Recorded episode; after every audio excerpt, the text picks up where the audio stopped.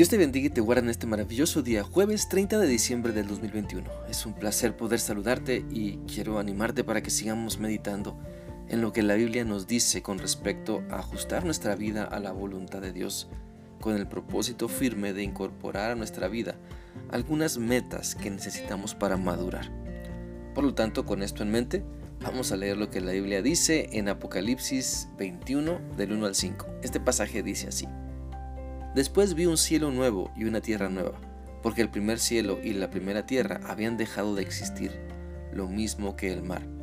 Vi además la ciudad santa, la nueva Jerusalén, que bajaba del cielo, procedente de Dios, preparada como una novia, hermosamente vestida para su prometido. Oí una potente voz que provenía del trono y decía, aquí, entre los seres humanos, está la morada de Dios. Él acampará en medio de ellos y ellos serán su pueblo Dios mismo estará con ellos y será su Dios. Él les enjugará toda lágrima de los ojos, ya no habrá muerte, ni llanto, ni lamento, ni dolor, porque las primeras cosas han dejado de existir. El que estaba sentado en el trono dijo, Yo hago nuevas todas las cosas, y añadió, Escribe, porque estas palabras son verdaderas y dignas de confianza.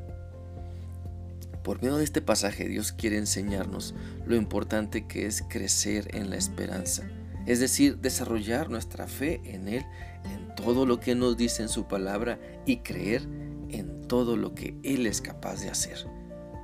La Biblia tiene entre muchos propósitos el darnos esperanza, conocer lo que Dios es, su plan para nosotros y todo su poder y gran amor, y conociéndole mejor, entonces poder desarrollar una fe que sea capaz de esperar con paciencia, viviendo en la voluntad de nuestro Señor y Salvador Jesucristo. En el pasaje de Apocalipsis, Dios nos está dando esperanza de que un día Él hará todas las cosas nuevas. Sabemos que si estamos en Cristo, bueno, nuestra vida se ha renovado. Lo dice la Biblia en 2 Corintios 5:17.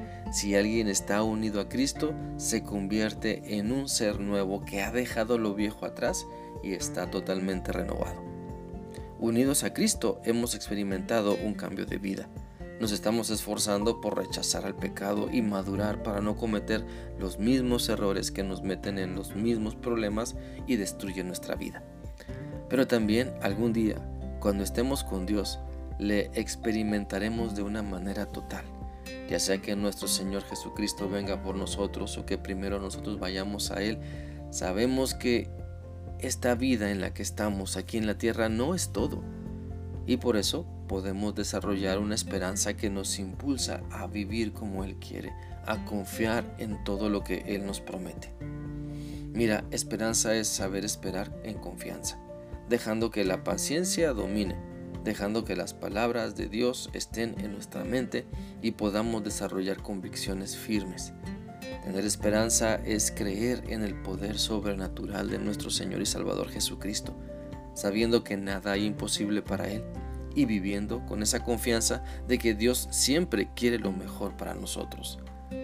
Pero también recordemos que la esperanza es para el que cree para el que le cree a Dios todo lo que su palabra dice. La esperanza es para el que confía, para el que obedece aun cuando todo no está muy claro, para el que ama cuando le han defraudado, para el que tiene misericordia de otros cuando no han tenido misericordia para con él. Simplemente no podemos esperar algo que no creemos. Por eso es importante dejar las dudas, porque ellas contaminan la esperanza la esperanza en Dios, nuestra esperanza en Cristo y nos llevan a tomar malas decisiones. Las dudas nos pueden llevar a la perversión, las dudas nos pueden meter en el abismo de la frustración porque no vemos cumplidos los anhelos que tenemos y malentendemos lo que Dios dice en su palabra. Por eso te animo a confiar. Confiemos y esperemos en Dios. La Biblia dice en el Salmo 121 del 1 al 8 lo siguiente, Alzaré mis ojos a los montes.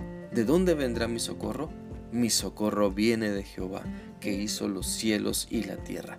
No dará tu pie al resbaladero, ni se dormirá el que te guarda. He aquí no se adormecerá, ni dormirá el que guarda a Israel. Jehová es tu guardador, Jehová es tu sombra a tu mano derecha. El sol no te fatigará de día, ni la luna de noche. Jehová te guardará de todo mal, Él guardará tu alma. Jehová guardará tu salida y tu entrada desde ahora y para siempre. Espero que Dios siga mostrándote lo importante que es desarrollar una esperanza viva creyendo en todo lo que Él te dice en su palabra. Que sigas teniendo un bendecido día. Dios te guarde. Hasta mañana.